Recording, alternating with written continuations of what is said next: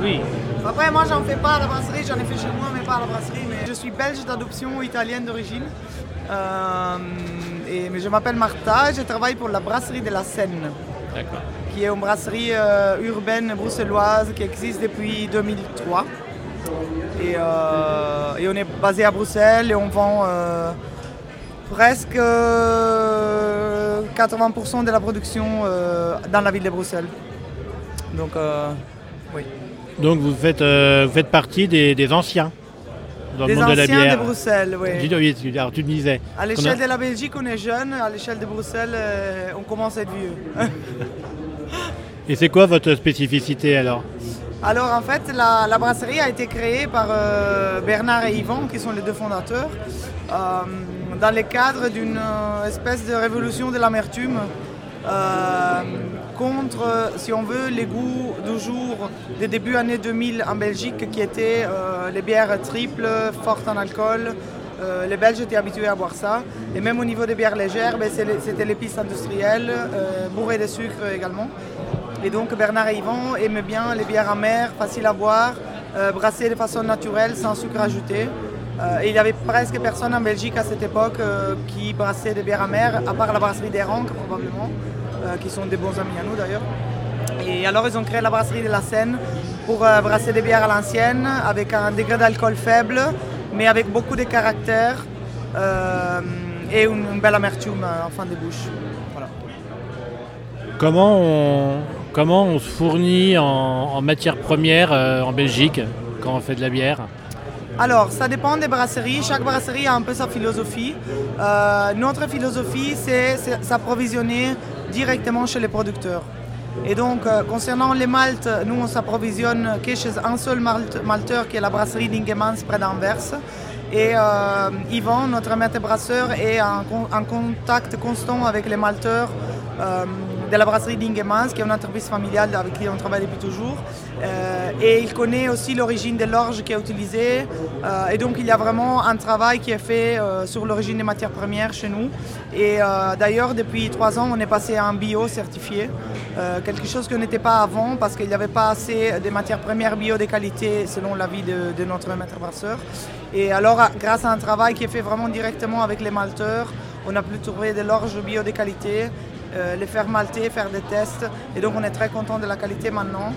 Et la même chose, en fait, euh, se passe avec les houblons. Donc, nous, on n'achète pas les houblons euh, chez des revendeurs de houblons. On achète les houblons directement chez les producteurs. Et donc, il y a un cultivateur de houblons en Allemagne et un cultivateur de houblons en Slovénie, chez qui on achète tous les houblons dont on a besoin pour l'année en cours. Et alors, il y a vraiment cette relation par laquelle euh, ben, euh, Yvan va chaque année faire la récolte du houblon pour euh, choisir les meilleures variétés de houblon de l'année. Et c'est comme ça, en fait, qu'on veut travailler par la suite aussi. L'orge est bio, le houblon est bio, Non, le houblon n'est pas bio. il n'est pas bio. Parce qu'en fait, nous, on sait très bien comment notre euh, producteur de houblon travaille. Et lui, il ne travaille pas en bio, mais parce qu'en fait, le houblon en bio, c'est très compliqué. C'est une plante qui est très, très, très difficile, qui est très, très, très délicate. Et il suffit qu'il y ait une invasion particulière d'un- d'une certaine espèce d'insecte ou euh, la météo qui est mauvaise une certaine année pour en fait euh, euh, bousiller toute la récolte de l'année. Et alors, travailler en bio pour le houblon est très compliqué. Mais d'ailleurs, les bio aussi, tout est relatif. hein, Parce qu'en bio, ça ne veut pas dire qu'il n'y a pas de pesticides. Ça veut dire qu'il y a des pesticides qui sont autorisés et d'autres pas, par exemple. Et dans le cas de notre producteur de houblon, ben lui, il traite son houblonnière euh, vraiment hyper bien. Et alors, il ajoute uniquement des pesticides qui sont vraiment nécessaires quand il ne faut pas bousiller la récolte de l'année à cause d'une cause de force majeure. Mais sinon, il travaille ben, à peu près en bio. Et d'ailleurs, il, voulait se mettre en conversion, mais bon, c'est très compliqué pour les, pour euh, pour les houblonnières d'être 100% bio, surtout si on veut avoir de la qualité euh, assez haute. Là, c'est une question générale, mais j'ai envie de dire hello dans tout ça. Mais c'est Non, Que vous, c'est de l'eau de ville que vous prenez Oui, nous on utilise l'eau de ville parce qu'on fait des ale, donc des bières de fermentation haute. On fait une pils aussi, qui est une bière de fermentation basse. Et alors pour la pils, on traite légèrement l'eau de ville pour la rendre moins dure, moins, moins remplie de calcaire. Mais pour les bières sèches et amères qu'on fait euh, au niveau de la fermentation haute, euh, l'eau de ville est parfaite. Et en fait, dans, le cadre de la certification bio, l'eau, même si l'eau est 90% de la bière, voire plus, parce que la, composition vraiment d'un verre de bière, mais la, majorité, la plupart, c'est de l'eau. Mais ce n'est pas considéré comme une matière première dans le cas de la certification bio. Donc euh, la matière première qui doit être bio euh, pour être certifiée, c'est les maltes. Parce que la bière est à la base une espèce de tisane de malt à laquelle on ajoute les houblons, qui est juste l'épice du brasseur. Et c'est pour ça que nos bières sont bio, même si le houblon n'est pas bio, parce que les houblons, on parle tout le temps des houblons comme si les houblons c'était l'ingrédient principal, mais c'est juste l'épice du brasseur, et donc c'est un petit pourcentage sur les ingrédients, euh, sur le total des ingrédients. Euh, et donc c'est vraiment les maltes, je pense, sur lesquels euh, les certificateurs se mettent les focus. Donc c'est plus facile qu'avant de faire de la bière C'est plus facile qu'avant, dans quel sens Je sais pas. Faire de la bière euh, maintenant par rapport à l'expérience euh, quand tu échanges avec les fondateurs de la brasserie, quand vous échangez ce qu'ils ont vécu eux avant pour faire de la bière Est-ce que c'est plus simple Est-ce que c'est plus compliqué? Alors en fait, ben, il y a plein de facteurs euh, différents qui, qui, peuvent donner une réponse oui ou non à cette question. Parce que en fait, d'une part, ben, brasser de la bière euh, avec euh, des casseroles, par exemple, ça peut, on peut dire bah, ça a l'air plus simple que brasser de la bière avec une grosse installation de précision allemande comme on a maintenant. mais parce qu'il faut suivre la machine différemment, c'est la même façon de brasser, mais c'est voilà, d'autres investissements, euh, d'autres challenges. Mais en fait, euh, bah, ça dépend parce que euh, en même temps, au plus une brasserie grandit et au plus tu peux mettre en place différentes choses pour brasser de façon efficace, plus écologique, moins de pertes sur les matières premières. Donc euh, ça dépend. C'est clair que quand tu brasses euh, dans ta cave avec des casseroles comme faisait Bernard au tout début de l'histoire de la brasserie de la Seine qui a créé la Zinebir dans la cave d'un squat où il habitait à Bruxelles, c'est comme ça que la Zinebir est née.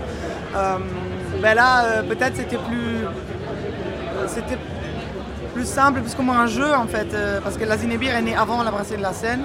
Et après, quand tu crées une vraie entreprise qui a plus grandi, et grandit pas parce qu'on veut conquérir euh, les mondes, mais c'est parce que les Bruxellois euh, sont assoiffés, euh, parce que notre brasserie a grandi grâce à la qualité et au côté local, le bouche à oreille chez les Bruxellois. Donc on est vraiment devenu la brasserie de Bruxelles, entre guillemets. et alors là, tu as d'autres challenges qui se présentent. Et donc c'est clair que c'est plus... En fait, d'une part, c'est plus simple de brasser de la bière avec une installation qui est plus précise, euh, voilà. Mais il faut un autre savoir-faire, il faut du personnel beaucoup plus qualifié. Euh, donc voilà, c'est ces différents, challenges euh, qui se présentent. Et puis d'un point de vue commercial aussi, hein, je pense qu'au début, d'une part, c'était difficile pour Bernard Yvan de vendre leur bière parce que les gens n'étaient pas habitués aux bières amères.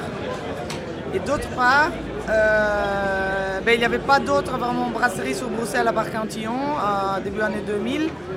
Et donc c'était plus facile, entre guillemets, peut-être de rentrer sur les marchés bruxellois.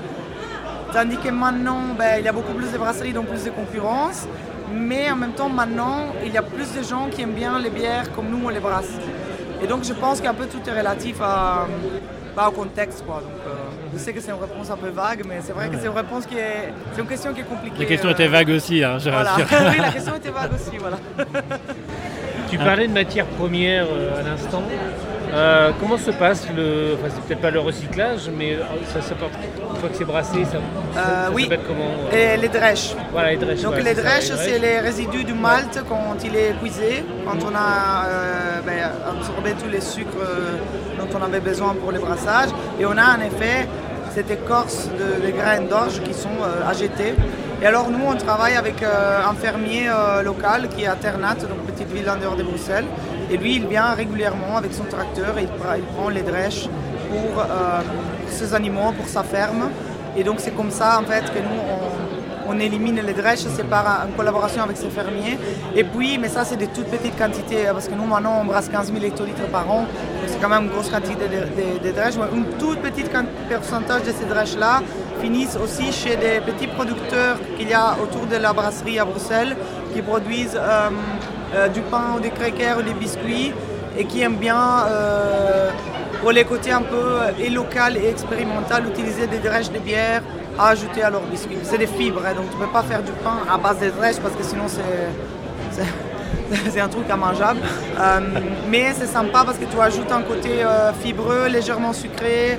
Et il y a plein aussi de vitamines et de minéraux dans les drèches, raison pour laquelle les fermiers qui ont des animaux les prennent volontiers parce que c'est très bien aussi pour, la, pour avoir une viande de qualité par après.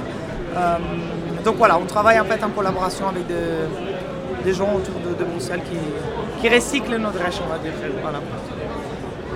Eh bien, merci de ce voyage à Bruxelles et puis de ce voyage réglementaire un peu et puis gustatif. Merci, bon festival. Merci à vous.